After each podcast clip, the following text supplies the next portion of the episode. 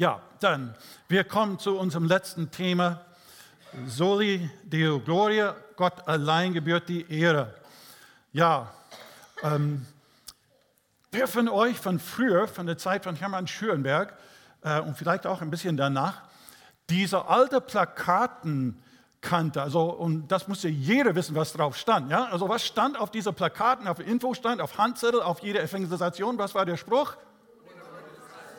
Ja, also ohne Gott ist alles sinnlos. Also du könntest nicht in München sein, geschweige in der FEG, nicht diesen Spruch irgendwo so tief eingeprägt zu haben. Ohne Gott ist alles sinnlos. Und das war so ein bisschen der Aufhänger, äh, gerade für Straßeneinsätze, evangelistische Veranstaltungen. Und das war dann schon ein ein Ansporn zu Gespräch. Und, und wie oft war ich auch mit dabei in der Infostand in der Fußgängerzone und, und diesen Spruch da. Und wir hatten so, so einen kleinen Jugendchor, Psalmus, da war der Markus als junger Mann auch mit dabei.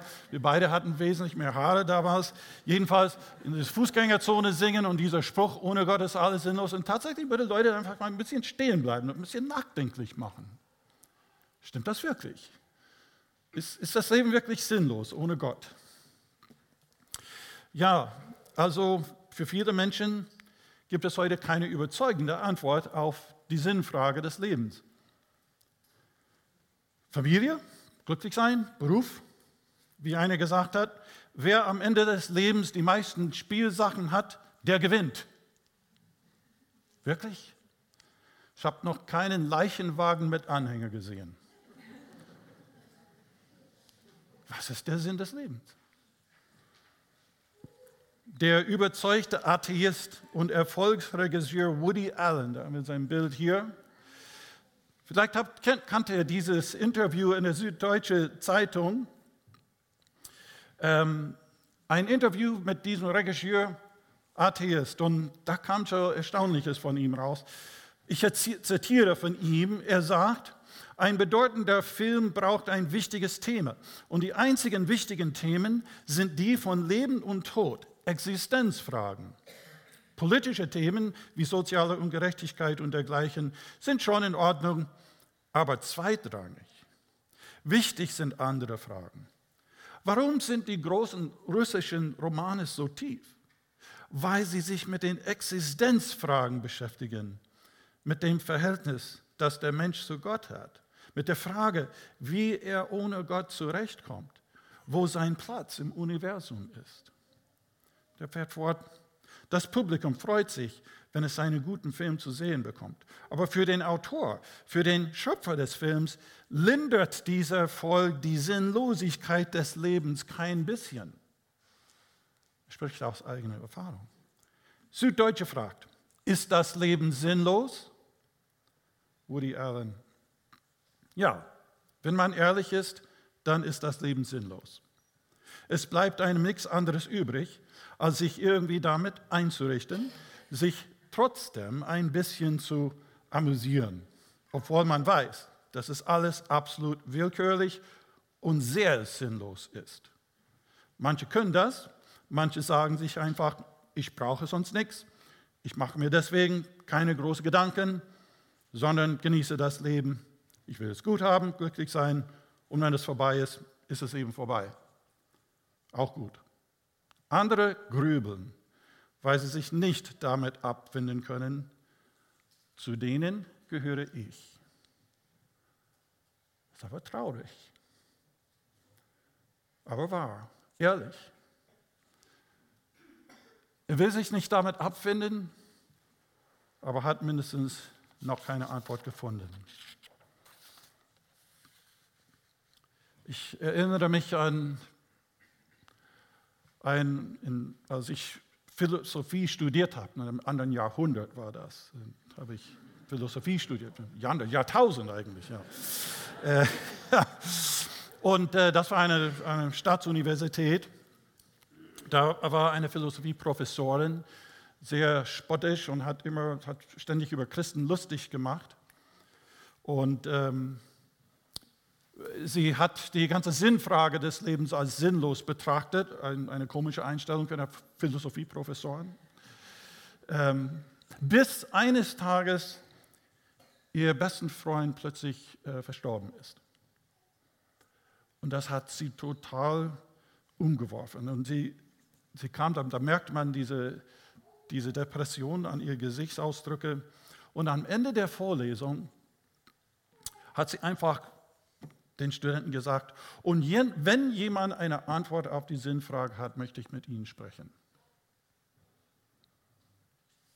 Ich habe das natürlich wahrgenommen, habe einen Termin mit ihr gemacht. Äh, ich war auch junger Christ, mit Zittern gehe ich dahin zu so einem Gespräch, Philosophieprofessoren. Und sie hat mir erzählt, wie sie als Mormonin erzogen wurde. Und als sie dann die Kirche verließ, dass, dass ihre Eltern in Tränen ausgebrochen hatten. Aber sie hat den Weg nie wieder zurück irgendwie, weder zu den Mormonen oder sonst wie zum Glauben gefunden. Ja, die Sinnfrage. Und dieses Sohle gibt uns eigentlich für mich die überzeugendste Antwort auf diese Frage. Eigentlich ein völlig ungeahntes Ziel, ein, ein, eigentlich ein unerwartetes Ziel, wofür es sich lohnt zu leben, weil es eigentlich nichts mit mir zu tun hat. Also ist das nicht paradox? Ich finde den Sinn meines Lebens darin, dass ich den Sinn in einem anderen finde, und zwar, dass ein anderen verherrlicht wird. Allein Gott die Ehre, ihn zu verherrlichen, zu seiner Ehre zu leben, das soll mein Leben Sinn geben. Das ist ein wunderbarer Paradox eigentlich. Denn er ist der, der ewig bleibt. Der ist er, der alles erschaffen hat. Er ist dem, der alles erhält und er ist dem, der, zu dem alles hinfließt. Und insofern, dass ich mich an ihm binde, sofern ich die Orientierung meines Lebens an ihm ausrichte und sofern, dass ich mich in ihm aufnehmen lasse und seine Herrlichkeit bewundere und das ihm wiedergebe, da entdecke ich merkwürdigerweise den Sinn für mein Leben.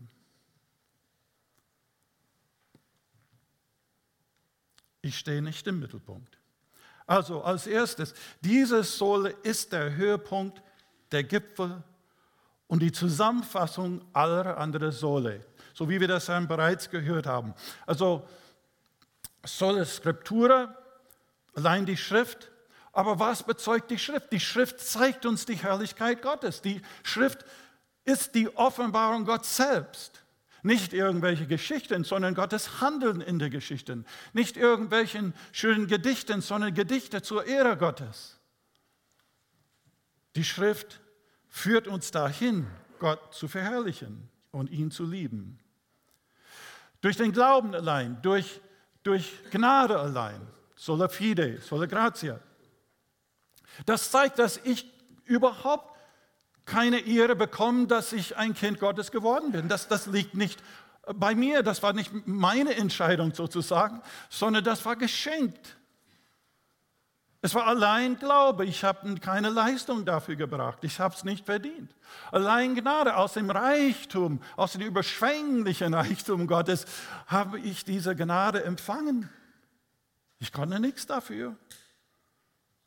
Und selbst sollte ich irgendwelche gute Werke tun, da heißt es, wie wir es gesehen haben in Epheser 2, Vers 10, denn wir sind sein Werk, geschaffen in Christus Jesus zu guten Werken. Ja, und deswegen könnte Paulus sagen in Römer 3, Römer 3, wir haben diesen so, so, so Schwarzbrot-Text gelesen gestern, oder ähm, äh, wie, wie es alles durch den Glauben kommt und unsere Gerechtigkeit durch den Glauben geschieht. Und da sagt er in Römer 3, Vers 27, wo bleibt nun das Römen? Es ist ausgeschlossen. Vergesst es, gar nichts. Ende. Weil Gott das alles getan hat und ihm gebührt allein die Ehre. War ich liebevoll? Ja, weil Gott durch seinen Heiligen Geist seine Liebe in unser Herz ausgießt. Ja, und so können wir sagen, dass die Ehre Gottes alles das zusammenfasst, was wir in diesen Tagen, in diesen Vorträgen, in diesen Sole gesagt haben. Ja, Christus allein. Wir haben das auch gestern gesehen in Epheser 2, wie häufig das alles durch in Christus, mit Christus, alles uns geschenkt ist. Wir haben das in Hebräer 1 gesehen, wie es heißt da, dass Jesus der Abglanz seiner Herrlichkeit ist. Jesus offenbart uns die Herrlichkeit Gottes, der menschgewordene Sohn Gottes. Und selbst Jesus betete, als er äh, die, die Kreuzigung vor, vor sich hatte, und dann betet er, Gott, in Johannes 17, verherrliche deinen Sohn, auf dass dein Sohn dich verherrliche. Auch das Leben und Tod und die Auferstehung Jesus war zur Verherrlichung Gottes und Gott hat ihn dadurch verherrlicht. Ja, und somit ist eben, wie gesagt, Soli Deo Gloria die Summe, der Schlussstein, der Gipfel, die Zusammenfassung, der Ziel aller anderen Sole. Ein zweites, das Ende der Geschichte ist die Herrlichkeit Gottes. Wir haben das ja schon vielfach gehört, dass die ganze Geschichte zielt auf dieses Ende zu. Es führt dahin, dass Gott verherrlicht werde und zwar in alle Ewigkeit.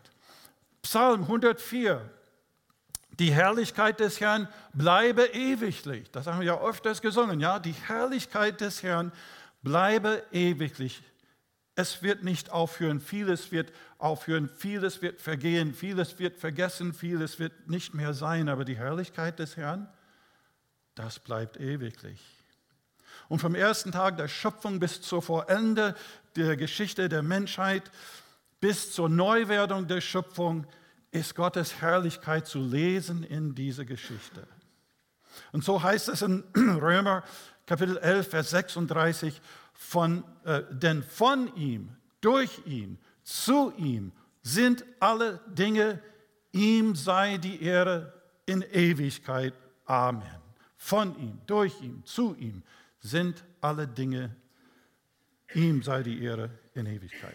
Das heißt, es ist nicht nur die Wiederherstellung der Beziehung zwischen Menschen und Gott, dass wir im Frieden leben und Frieden mit ihm und Frieden miteinander. Es ist nicht nur die Wiederherstellung von Gerechtigkeit auf Erden und dass Gott über allen Dingen herrscht, dass es kein Leid mehr, kein Tränen mehr, keine Ungerechtigkeit mehr geben wird. Es ist nicht nur, dass die ganze Schöpfung erneuert wird, dass alle Kreaturen sich danach sehen, wie es in Römer 8 heißt, eines Tages von der Versklavung an der Vergänglichkeit befreit werden. Nein, es führt alles dahin, viel mehr dahin, darüber hinaus, dass Gott in all diesen Dingen und noch mehr verherrlicht wird.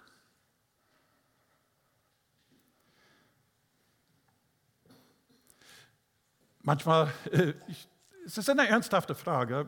Ich, die Frage wurde mir mehr als einmal gestellt. Wird das im Himmel nicht langweilig irgendwo? Also Ewigkeit ist ja ziemlich lang. Und äh, gerade mit unseren Medien heute, wir, wir, langweilen uns sehr schnell. Also die Aufmerksamkeitsspanne wird immer kürzer. Ne? Ähm, ja, wird der Himmel langweilig sein? Ist keine schlechte Frage. Aber wir müssen es vielleicht so sehen. Ähm, stellen wir uns mal vor, so eine, eine Bergwanderung. Den, heute dürfen wir sie sehen. Du, du gehst den Berg hinauf, du, du erreichst den Kam Du blickst zurück, das ist ein langer Weg, bis man dahin kam. Du bist außer Atem. Aber du schaust dann auf den Tag, du schaust auf die anderen Berge gegenüber, sagst, Mensch, ist der Blick toll. Also super wunderschön. Aber dann guckst du auf die andere Seite vom Kamm. Ja, du guckst mal da im Tal und da ist es noch schöner. Sagt, Mensch, du musst mal da hinschauen. Das ist ja wirklich ein noch besseren Ausblick. Aber Moment mal, da ist noch ein höherer Gipfel da. Gucken wir mal da oben. Da gehen wir noch ein bisschen weiter. Von diesem Gipfel blicken. Ach, also das stellt alles andere in Schatten. Also der Blick von hier aus ist noch viel, viel besser. Das ist wirklich was zu begeistern. Nun stell mal vor, du gehst von Berggipfel zu Berggipfel und die Blicke werden jedes Mal noch schöner, noch atemberaubender. Und du kannst kaum warten, noch zum nächsten Gipfel zu kommen, weil es nur noch besser wird. Und so, so ungefähr müssen wir das uns vorstellen. Es wird nicht langweilig, weil wir werden alle Ewigkeit uns damit verbringen, noch eine neue Perspektive, noch eine tiefere Bewunderung der Herrlichkeit Gottes haben. Und wenn wir das auch so ein klein wenig nachempfinden können mit einer Natur oder, oder vielleicht bist du ein Musikliebhaber und da kommt ein neuer CD heraus und sagt, Mensch, was unbedingt mal hören. Also diese Erwartungshaltung, weil es immer noch was Neues an unserem wunderbaren Gott zu entdecken gibt. Es wird nicht langweilig. Nun, Die Offenbarung Johannes, das letzte Buch der Bibel, das ist ein Buch, wo wir die Herrlichkeit Gottes erkennen wie, wie äh, sonst nirgendwo anders in der Bibel. Äh, die Psalmen sind, äh, das ist das Liedbuch sozusagen des Alten Testaments. Aber die Offenbarung, oftmals denken wir, oh, Endzeit und, und, und Prophezeiung und wie sollen wir das auslegen? Also wir sind sofort bei diesen Gedanken. Aber eigentlich ist die Offenbarung die An das Anbetungsbuch des Neuen Testaments. Weil da sehen wir, wie der Vorhang an der Geschichte der Menschheit schließt, der geht runter, die Geschichte geht zu Ende. Und was haben wir am Ende dieser Geschichte? Die Anbetung Gottes wiederholt, wiederholt. Und da bekommen wir diesen Einblick sozusagen hinter den Kulissen. Wir haben jetzt nur so quasi die Chorprobe, aber da haben wir das Konzert. Und wir sehen das, wir haben diesen Blick. Und ich möchte mit euch einen äh, äh, Abschnitt aus Offenbarung Kapitel 5 lesen. Ähm, weil hier haben wir so einen kleinen Einblick in diese diesen himmlischen Szene der Anbetung und, und die Verherrlichung Gottes. Offenbarung 5, vielleicht schlag das auf, wenn du deine Bibel dabei hast. Ich finde das ja interessant. Wir wissen, wo die Geschichte hingeht. Ich habe einen Freund, der liest gerne Krimi-Romane, aber der macht das ein bisschen anders. Er fängt immer mit dem letzten Kapitel an. Ähm, du sagst die ganze Spannung ist doch weg, also wenn du das machst. Er sagt aber was ist der Vorteil? Ja, was ist der Vorteil? Wenn du dann die Geschichte von vorne liest, dann siehst du all diese kleinen Hinweise, die auf den Täter hinweisen. Ja? Also dann erkennst du, wie die Geschichte eigentlich, wo, wo das hinkommt. Ja? Also so machen wir es ungefähr jetzt. Wir lesen das Ende der Geschichte und da können wir sehen, wo unsere Geschichte als Volk Gottes, als, als Kinder Gottes, sehen wir, wo auch unsere Geschichte hinführt. Also, ähm, Offenbarung Kapitel 5. Und ich sah der rechten Hand dessen, der auf dem Thron saß, in der rechten Hand dessen, der auf dem Thron saß, ein Buch, beschrieben innen und außen, versiegelt mit sieben Siegeln. Und ich sah einen starken Engel, der rief mit großer Stimme, wer ist würdig, das Buch aufzutun und seine Siegel zu brechen? Nun zunächst mal bis dahin. Das ist eine Schriftrolle mit sieben Siegeln, an beiden Seiten beschriftet. Ähm, wir wissen, von den Rest, also den folgenden Kapiteln in der Offenbarung, wenn diese Siegel aufgebrochen werden, das leitet die Ende der Geschichte ein. Und das heißt hier, manche behaupten sogar, dass diese, diese Schriftrolle so etwas ist wie die, die Eigentumsurkunde der Erde ist.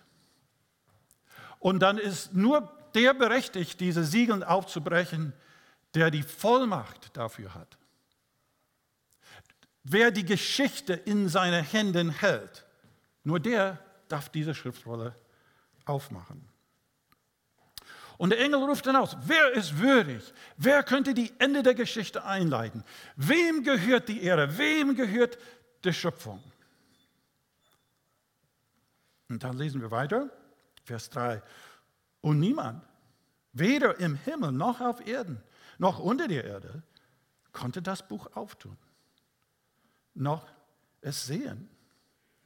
Und ich weinte, weil niemand für würdig befunden wurde, das Buch aufzutun und hineinzusehen. Also Johannes weiß, was hier aufs Spiel steht. Und der Engel, der findet niemanden. Nicht im Himmel, nicht auf Erden, nicht unter der Erde, nirgendwo. Wer könnte würdig sein, das zu tun? Und da ist ja niemand. Niemand steht und sagt, jetzt mache ich das, ich, ich darf das, ich habe die Vollmacht. Und Johannes weinte. Vers 5. Und einer von den Ältesten spricht zu uns, zu mir, weine nicht, siehe, es hat überwunden der Löwe aus dem Stamm Juda, die Wurzel Davids, aufzutun das Buch und seine sieben Siegel. Ein deutlicher Hinweis auf den verheißenen Messias, der Sohn Davids aus dem Stamm Juda, das ist der königliche Stamm. Und der Löwe, dieses königliche Tier, als, als Symbol für diesen Messias, der besiegt, der volle Autorität und Vollmacht hat. Nun, der Löwe ist ja ein majestätisches Tier, ein mächtiges Tier, ein furchterregendes Tier für seine Feinde, aber auch die Hoffnung Israels und der Heilen der Völker. Aber jetzt pass auf, was passiert. Wenn Johannes aufblickt, guck, was er sieht, Vers 6. Und ich sah mitten zwischen den Thron und den vier Wesen und mitten unter den Ältesten ein Lamm stehen, wie geschlachtet. Es hatte sieben Hörner und sieben Augen. Das sind die sieben Geister Gottes, gesandt in alle Lande. Und es kam, nahm das Buch in der rechten Hand dessen, der auf dem Thron saß. Also er blickt auf, er erwartet, er würde einen Löwe sehen. Und was sieht er? Ein Lamm. Und zwar nicht irgendein Lamm, sondern ein, ein blutiges, geschlachtetes Lamm. Nun, das war nicht nur ein, eine Überraschung, sondern vielleicht menschlich gesehen eine Enttäuschung. Denn überleg das. Du erwartest ein Löwe, du erwartest etwa ein furchterregendes, mächtiges äh, Tier, das, das, das meine Feinden besiegen wird, der mich schützen kann. Und was sehe ich da? Ein blutiges Lamm? Wie soll das Hoffnung in mir wecken? Jemand hat das dann so ausgedrückt, ein Ausleger. Wenn Menschen Symbole der Macht suchen, dann nehmen sie mächtige Raubtiere und Greifvögel. Russland erhebt den Bären, Britannien den Löwen, Frankreich den Tiger, die Vereinigten Staaten den Adler. Alle reißend. Nur das Reich Gottes wagt es als Symbol der Macht, nicht den Löwen, den Johannes erwartete, sondern ein Lamm zu wählen und zwar ein geschlachtetes Lamm. Und wisst ihr, was das mir sagt? Selbst an der Ende der Geschichte, selbst wenn Gott sein Reich aufstellen wird in aller Gerechtigkeit und Fülle, es ist immer noch das Lamm Gottes, das im Mittelpunkt steht. Wir kommen nie über das Lamm Gottes und was er getan hat hinaus. Er bleibt im Mittelpunkt und wie wir gleich sehen werden, das Lamm Gottes bleibt Mittelpunkt der Anbetung im Himmel. Und für mich ist das ganz entscheidend. Wir sagen nicht, okay, gut, Jesus ist gestorben, der war ja der leidende Gottesknecht und jetzt machen wir weiter mit dem königlichen, besiegenden äh, König Jesus, der sein Reich aufstellt. Ja, erledigt nun, Opfer, Kreuz, fertig. Nein. Wir werden das Opfer für alle Ewigkeit bewundern. Und wir dürfen das auch nie vergessen. Ich finde es so wichtig, dass Jesus uns das Abendmahlfeier gegeben hat. Dass wir regelmäßig immer wieder zu diesem Tisch des Herrn kommen, wo das vergossene Blut, wo das gebrochene Leib im Mittelpunkt im Gemeindeleben steht. Und das wird nicht wesentlich anders sein für alle Ewigkeit. Nein, wir kommen über das Lamm Gottes nicht weg. Wir wechseln das Bild nicht von Lamm zu Löwen. Es bleibt Jesus der Erlöser. Und wir werden nie fertig sein, ihn für sein Opfertat zu loben, zu danken und zu bewundern.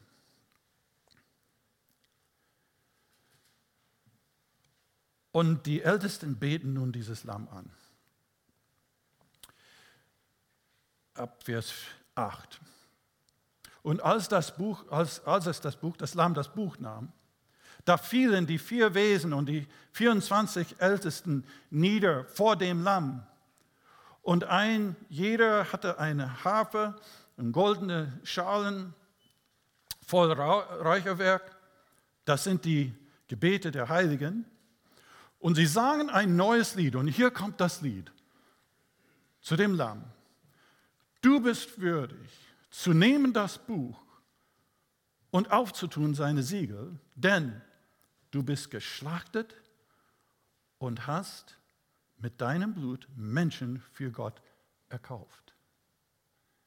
Deswegen ist das Lamm Gottes würdig, das Ende der Geschichte einzuleiten und die Erde in Besitz zu nehmen, weil es geschlachtet wurde und mit seinem Blut Menschen für Gott erkaufte. Das heißt, die Erlösung war nicht nur, dass wir Vergebung haben, dass wir frei werden von unserer Schuld, dass wir für gerecht erklärt werden, sondern was? Sondern wir werden zum Eigentum Gottes gemacht.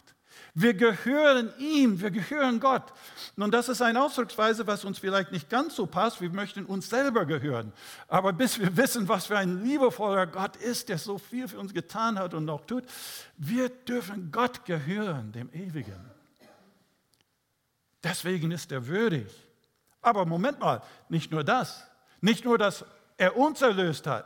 Das sagen wir toll, dass, dass wir erlöst sind, sondern das heißt, es heißt weiter, du hast mit deinem Blut Menschen für Gott erkauft aus allen Stämmen und Sprachen und Völkern und Nationen und hast sie unserem Gott zu einem Königreich, zu Priestern gemacht und sie werden herrschen auf Erden. Wir dürfen mitherrschen mit Jesus. Er nimmt uns auf, er sagt, ihr seid mit mir, ich teile mit euch mein Reich. Das ist unglaublich, wir haben es nicht verdient, wir sind es nicht würdig.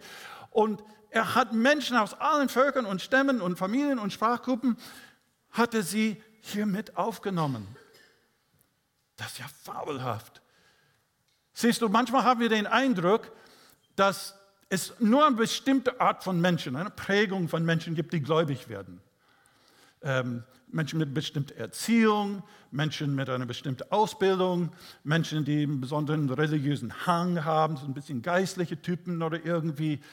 Nein, oder Menschen mit bestimmter Hautfarbe oder aus bestimmten religiösen Hintergründen. Nein, nein.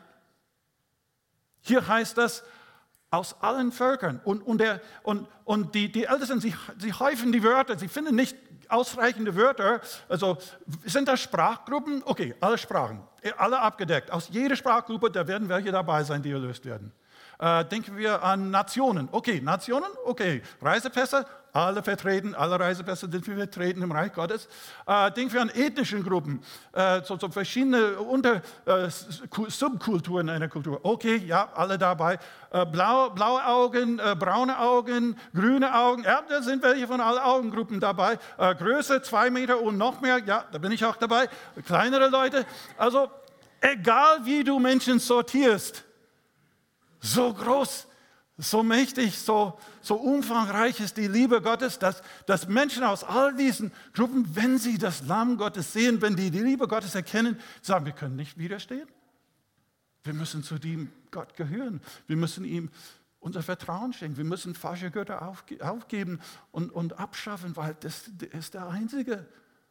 So groß ist Gottes Liebe, so überzeugend, dass wir dass Menschen aus allen verschiedenen Hintergründen Gott so erkennen werden und erkauft werden von seinem Blut. Du hast bestimmt einen Arbeitskollege, einen Nachbar, der ein bisschen lästig ist und sagt, der würde nie gläubig werden. Vorsicht, hier heißt es von allen Typen. Da hast du wahrscheinlich auch Geschichten zu erzählen. Zum Beispiel wie ich. Leute haben gesagt, also so alte Schulfreunde, die mich früher kannten und dass ich mich später kennengelernt festgestellt, ich bin Christ geworden. Das haben nicht geglaubt. Du bist Christ geworden. Du gehörst zu denen, die nicht Christen werden. Was so ist das mit der Liebe Gottes. Überwindet all diesen Hindernissen. Und so können wir auch dafür beten. Und das sage ich noch gleich noch etwas mehr dazu. Aber gucken wir uns jetzt unser Thema ist äh, ja Sole Deo Gloria. Und ich möchte auf dieses Lied dann nochmals eingehen, wie sie dieses Lamm anbeten. Denn es geht ja weiter. Und ich sah, ähm, ab Vers 10, und ich sah und ich hörte eine Stimme vieler Engel um den Thron und um die Wesen und um die Ältesten her. Und äh, ihre Zahl war 10.000 mal 10.000 und 4.000 mal 1.000, also unzählig. Und die sprachen mit großer Stimme, und jetzt, jetzt die ganze große Chor, äh, das Konzert. Das Lamm, das geschlachtet ist, das Lamm, das Lamm, immer noch im Mittelpunkt, das Lamm, das geschlachtet ist, ist würdig zu nehmen Kraft und Reichtum und Weisheit und Stärke und Ehre und Preis und Lob. Die suchen noch mehr Wörter. Das ist nicht genug. Also gebührt diesem Lamm Gottes, ähm, äh, äh, ja, was, was gehört ihm? Ah, das ist würdig. Okay, das Lamm ist würdig. Das ist ein guter Anfang, guter Anfang. Ähm, das ist würdig, Kraft, Kraft zu nehmen. Kraft, ja, das ist nicht genug. Nee. Also Kraft und Reichtum, ja, Reichtum, der ist König, ihm gebührt Reichtum und Weisheit auch noch. Ja, das ist, das ist die Quelle der Weisheit. Ihm gehört alle Weisheit und, und Stärke. Aber wir sind noch nicht fertig. Also was auch noch? Ehre. Na, Ehre. Ehre ist noch, noch zu wenig. Also Ehre und Preis und Preis. Da sind wir fertig, oder? Nein, noch nicht fertig. Preis und Lob. Und, und ihr bekommt den Eindruck, ja? Äh, und deswegen sage ich, es wird nie uns nie langweilig in, in den Himmel, denn wir werden, wir werden ständig suchen noch bessere Wörter, noch einen Ausdruck, der, der so ein bisschen was von seiner Herrlichkeit wiedergibt. Und dann werden wir wieder unzufrieden sein. Nein, das war noch nicht genau das Richtige, was seine Herrlichkeit wiedergibt. Probieren wir es dann nochmal. Und das wird dann Spaß dabei machen, so nicht wie im Englisch äh, oder, oder im Deutschunterricht oder so, wo man Wortschatz lernen muss. Nein, nicht so. Das, das kommt vom Herzen, das suchen wir solche Ausdrücke. Ja, das Lamm Gottes. Das Lamm Gottes bleibt in der Mitte, deswegen ihm gebührt alle Ehre, was er alles getan hat. Ah, da sind wir noch nicht fertig mit Kapitel 5. Machen wir weiter. Vers 13. Und jedes Geschöpf, ha, ich dachte, wir hatten die Ältesten, äh, wir hatten die Engel, nicht genug und jedes Geschöpf, das im Himmel ist. Nein, Moment, nicht nur im Himmel. Jedes Geschöpf, das im Himmel ist und auf Erden ist und unter der Erde, ich weiß nicht, wer die sind, aber okay, unter der Erde und auf dem Meer und, wenn das nicht alles ist, alles, was drin ist, hörte ich sagen. Die komplette Schöpfung, dem, der auf dem Thron sitzt und dem Lamm und jetzt geht es wieder los. Sei Lob und Ehre und Preis und Gewalt von Ewigkeit zu Ewigkeit. Und die vier Wesen sprachen Amen und die Ältesten fielen nieder und beteten an. Das wird unsere Beschäftigung sein für alle Ewigkeit. Wie es da heißt, ihm gebührt alle diese Lob, Preis und Gewalt von Ewigkeit zu Ewigkeit. Es wird nicht aufhören. Das das geht endlos. Und deswegen sage ich das, ist unsere Bestimmung. Das ist unsere Bestimmung. Und solche Lieder finden wir durch die ganze Offenbarung hindurch. Brauche ich gar nicht jetzt, wir haben die Zeit nicht dafür, aber das könnt ihr dann selber nachlesen. Also dorthin führt die ganze Geschichte und wir dürfen mit aufgenommen werden in diesen ewigen Lobpreis und Verherrlichen Gottes. Also zu praktischen Folgerungen davon müsste eigentlich schon klar sein. Als erstes, entdecke den Sinn deines Lebens, indem du zur Ehre Gottes lebst. Schon jetzt. Wir haben gestern Abend so dieses Wer will Millionär werden, oder? So das Spiel. Da gibt es ja auch so, so was, ein, ein Millionen-Euro-Frage. Nein, das ist nicht die Millionen-Euro-Frage, das ist das ewige Leben-Frage, das ist die ewige Bestimmung-Frage. Die Belohnung, die richtige Antwort auf diese Frage ist die Ewigkeit mit Gott. Und hier ist, was ist die Bestimmung des Menschen? Die Verherrlichung des Menschen? Nein. Äh, Reichtum, Macht und Ruhm? Nein. Immer das neueste iPhone? Nein die Verherrlichung Gottes. War das deine Antwort? Ich hoffe. Es gibt diesen berühmten äh, Katechismus von Westminster und die Frage, was ist das Ziel der Menschen, was ist die Bestimmung des Menschen? Ihr kennt vielleicht die Antwort, Gott zu verherrlichen und sich immer an ihm zu erfreuen. Also diese Sache, Gott zu verherrlichen, das ist nicht so, so eine lästige Pflichtsache, sondern das ist eine Sache, was das Herz erfreut. So, so wunderbar ist unser Gott, dass wir uns auf, äh, nicht nur auf ihn verherrlichen, sondern wir uns Freude an ihm finden. Dieser Gott. Und darin besteht dieses unerwarteten, paradoxen Sinn des Lebens. Und, und wenn du, du hier bist, du, du hast die verschiedenen Referate gehört und du bist dann vielleicht noch am Überlegen, ob das sich lohnt, wirklich mit Jesus zu leben. Und vielleicht ist es die Zeit, wo du sagst, ich, ich muss meinem Leben dieses Jesus geben. Ich muss ihm mein Vertrauen schenken, weil da ist ja sonst kein Sinn im Leben. Mach Jesus zum Sinn deines Lebens. Vielleicht bist du auch schon länger Christ, aber du lebst nicht, um Gott zu ehren. Das ist, das ist nicht dein, dein Ziel in deinem Leben jetzt. Ich kann nur sagen, überleg das noch einmal, was er uns alles anbietet in der Gemeinschaft mit ihm. Und alles andere, Beruf, Familie, Freizeitgestaltung, Leistungen, Anerkennung, das sind schöne Sachen. Wir dürfen das auch genießen. Aber das ist alles nichts im Vergleich zu Gott zu kennen, ihn zu verherrlichen und uns an ihm ewiglich zu erfreuen. Der Versuch, den Sinn im Leben ohne Gott zu entdecken, das ist wie wenn man so einen wunderschönen Gemälde hat und ein Chemiker versucht, den Sinn des Gemäldes festzustellen, indem man die, die chemikalische Zusammensetzung der Farben analysiert. Nein, du musst, du musst zurücktreten und du musst das Gemälde einfach so als Ganzes einnehmen und bewundern und sagen, das ist schön. Und das kommt nicht aus die, es sei denn, dass du vielleicht doch äh, Chemiker bist, aber das kommt nicht aus der Analyse der Farben. Oder als würde man versuchen, ein, ein Musikstück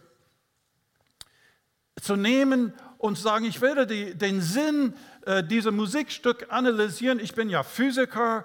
Ich werde dann die Wellenlänge der Töne äh, so, so bemessen und betrachten. Und dann werde ich den Sinn der Musik feststellen, oder? Das kann man machen. Da würdest du das Wesentliche verpassen.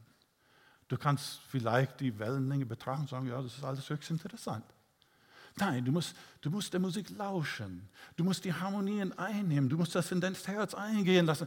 Und dann, dann wirst du den Komponist auch ein Stück weit bewundern. Du wirst den Maler von dem Gemälde ein Stück weit bewundern und sagen, welche eine Gabe, welch eine wunderschöne Geschöpf und der Schöpfer, der dahinter steht. Und, und wenn wir das so ein klein wenig auf unser, unser Versuch, einen Sinn in diesem Leben zu finden, wir sehen die schönen Sachen, die einzelnen Dinge, aber sehen wir den Schöpfer?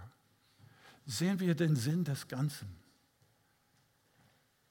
Und das geschieht, wenn wir Gott erkennen und seine Herrlichkeit in all diesen Dingen sehen. Eine zweite praktische Folgerung. Erzähle allen Menschen von seiner Ehre. Wir haben das vorhin gelesen, dass es Menschen aus allen Völkern und Sprachen und Nationen und ethnischen Gruppen und wie auch immer du Menschen beschreiben möchtest, da werden vertreten sein aus all diesen verschiedenen Gruppen von Menschen. Gestern Nachmittag haben wir von Marokko gehört, Menschen, die nach Marokko gehen, um damit Menschen aus diesem Volk dazu gehören, zu dem Erkauften, die, die das Lamm Gottes preisen. Wir haben von Tansania gehört. Aber da braucht man ja auch nicht ganz so weit gehen. Vielleicht hat Gott das auf dein Herz gelegt, dass, dass vielleicht du sollst dahin gehen, wo Menschen von diesem Gott gar nichts wissen. Gott beruft Menschen, das auch noch heute zu tun. Das ist nicht irgendwas von gestern. Aber es gibt auch genügend Menschen um uns herum, die diesen Gott nicht kennen, die dazu gehören sollen.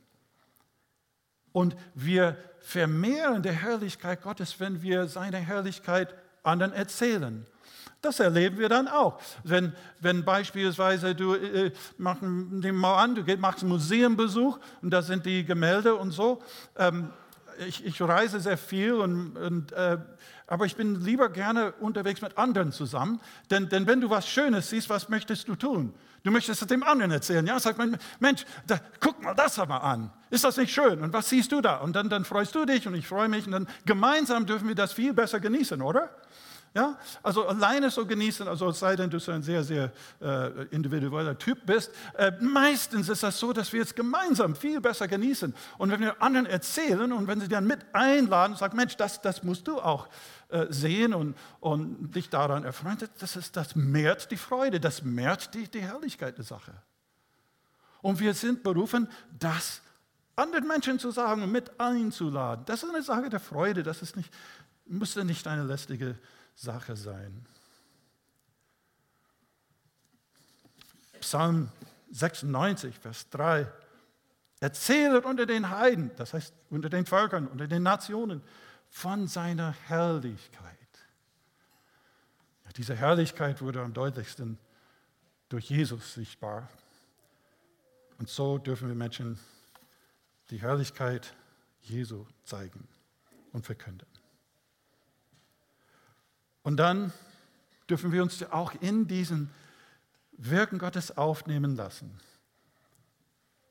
Stimme schon jetzt, und das ist mein, mein letzter Punkt, stimme schon jetzt in den Lob ein.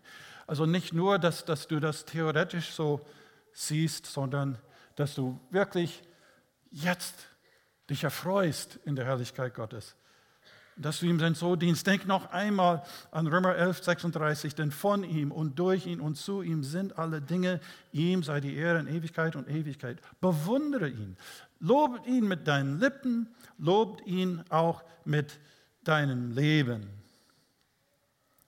Ich denke an Römer 12, wo das heißt, ich ermahne euch nun, liebe Brüder und Schwestern, durch die Barmherzigkeit Gottes, dass euer Leib hingebt als Opfer, als lebendig und heilig, Gott wohlgefällig.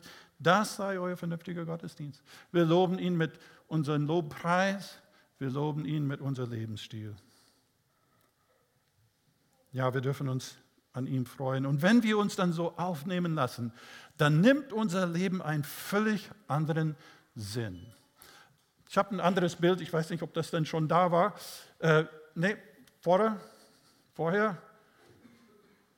Genau. Wer kennt das? Wer, wer ist das?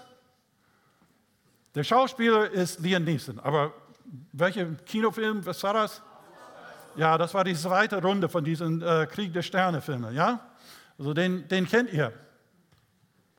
Und äh, diesen Schauspieler, recht äh, berühmte wohlbezahlte äh, Schauspieler, ähm, der wurde von George Lucas, der Regisseur von, von diesen Star Wars-Films, als, als er geplant hat, diese neue Reihenfolge von, von diesen Krieg der Sterne-Filmen zu drehen, da ist er äh, diesen Schauspieler Liam Neeson angetreten, hat ihn gefragt, ob er Interesse hat, äh, eine Rolle in diesem Film zu spielen.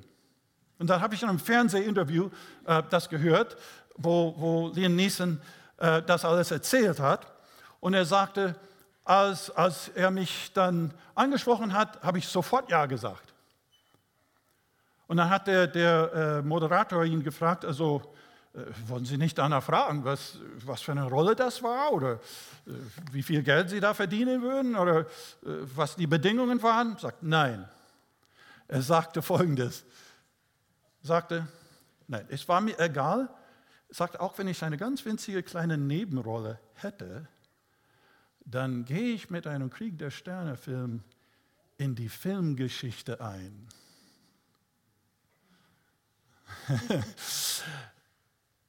weißt du was? Wenn du eine ganz winzig kleine Rolle hast in Gottes Geschichte, da gehst du in Gottes Heilsgeschichte ein. Welch ein Vorrecht auch ein klein wenig in diesem Leben Gott zu verherrlichen.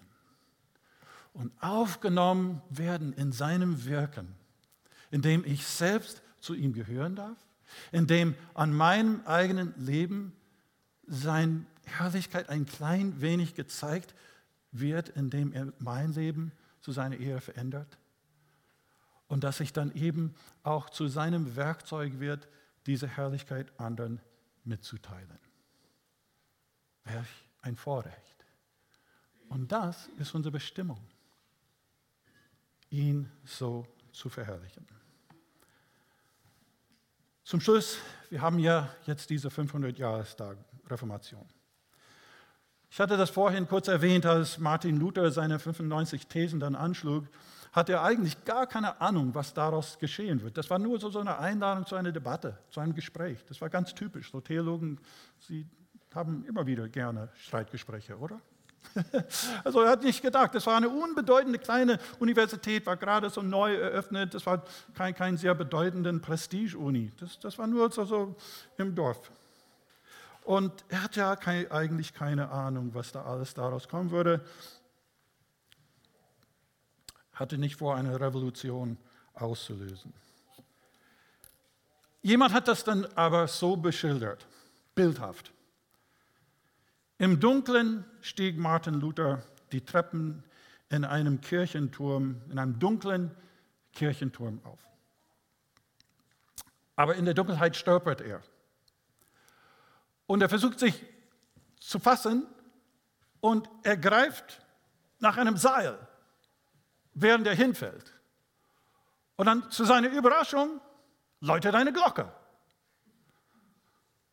Und diese Glocke hat das ganze Volk, das ganze Land aus einem tiefen geistlichen Schlaf geweckt. Ich glaube, diese fünf Sole recht gut diesen Wachruf, dieses Wachaufruf zusammenfassen. Nun, ob heute, 500 Jahre später, diese Sole auch wieder neu entdeckt werden und das ganze Land dann aus seinem geistlichen Schlaf geweckt wird, wage ich nicht zu sagen. Ich hoffe eines, ich hoffe, dass es ein Wachruf für die FEG München Mitte ist. Und ich hoffe, dass es für dich auch persönlich ein Ruf, mit Jesus noch konsequenter zu leben, noch tiefer an ihn zu freuen und ihn zu verherrlichen. Vielen Dank.